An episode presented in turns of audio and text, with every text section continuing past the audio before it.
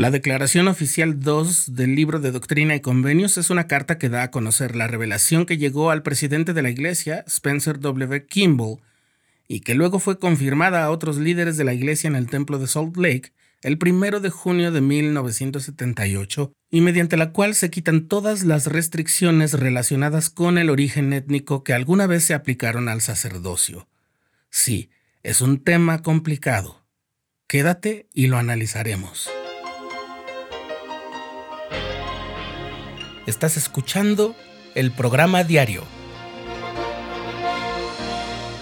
presentado por el canal de los santos de la Iglesia de Jesucristo de los Santos de los Últimos Días.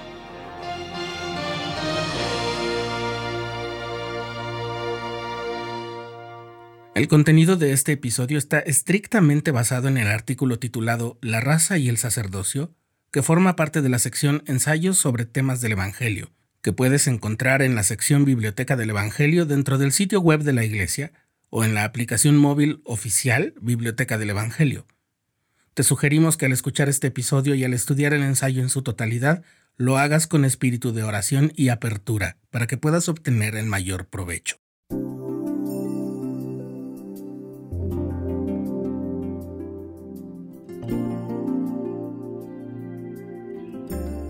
En la época en que fue organizada la Iglesia, 1830, muchas personas de ascendencia africana vivían en esclavitud y el prejuicio racial contra ellos era algo habitual.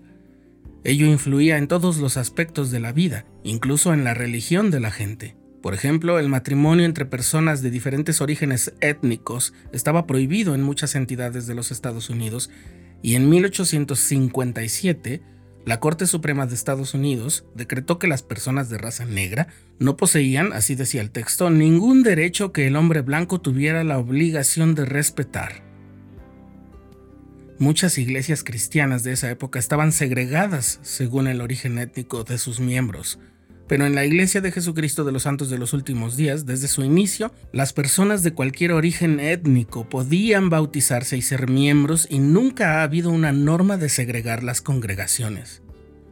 Durante las dos primeras décadas de existencia de la Iglesia se ordenó al sacerdocio a algunos hombres afrodescendientes como Elijah Abel, que también participó en las ceremonias del templo en Kirtland, Ohio, y se bautizó en Nauvoo, Illinois, por sus familiares fallecidos. Tras la muerte de José Smith, Brigham Young elogió en un consejo de la iglesia a Q. Walker Lewis, un hombre de color, diciendo de él, contamos con uno de los mejores élderes. En 1852, después de dos años de que el territorio de Utah fuera constituido y bajo la estricta vigilancia y la presión de los agentes militares y del gobierno, la esclavitud seguía siendo un tema de importancia, entonces el presidente Brigham Young anunció en una asamblea legislativa que los hombres descendientes de africanos negros ya no podrían ser ordenados al sacerdocio, y dijo que en un día futuro tendrían todo el privilegio y aún más del que disfrutaban los demás miembros. Los presidentes de la iglesia que sucedieron a Brigham Young continuaron con lo indicado y las personas afrodescendientes no recibían la investidura ni se casaban en el templo. Entre los miembros y algunos líderes de la Iglesia surgieron ciertas explicaciones para estas restricciones, pero ninguna de esas teorías es aceptada como doctrina oficial de la Iglesia. Al cumplir su grandiosa misión de ir y hacer discípulos a todas las naciones, la Iglesia comenzó a extenderse a localidades internacionales con gente de diversos orígenes y mezclas, como en Brasil, donde la actitud más generalizada no era de segregación, sino de inclusión e incluso de orgullo por su patrimonio étnico abierto, integrado y mixto. Cuando se anunció y comenzó la construcción de un templo en Sao Paulo en 1975, las autoridades de la iglesia notaron que muchos santos de color habían contribuido a la edificación de un templo en el que sabían que no iban a poder entrar. Ello conmovió a los líderes de la iglesia. En junio de 1978, después de haber pasado muchas horas suplicando al Señor orientación divina, el presidente de la iglesia, Spencer W. Kimball, los consejeros de la primera presidencia y los miembros del quórum de los doce apóstoles recibieron una revelación. El Señor ha confirmado por revelación, dice el texto, que ha llegado el día prometido por tan largo tiempo.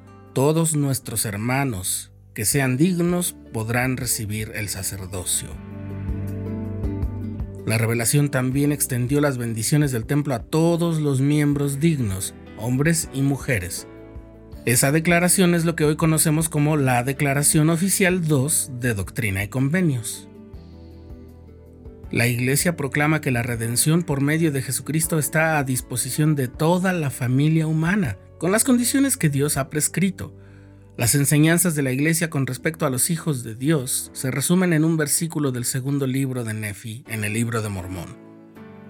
Y a nadie de los que a él vienen desecha el Señor, sean negros o blancos, esclavos o libres, varones o mujeres, y todos son iguales ante Dios, tanto los judíos como los gentiles.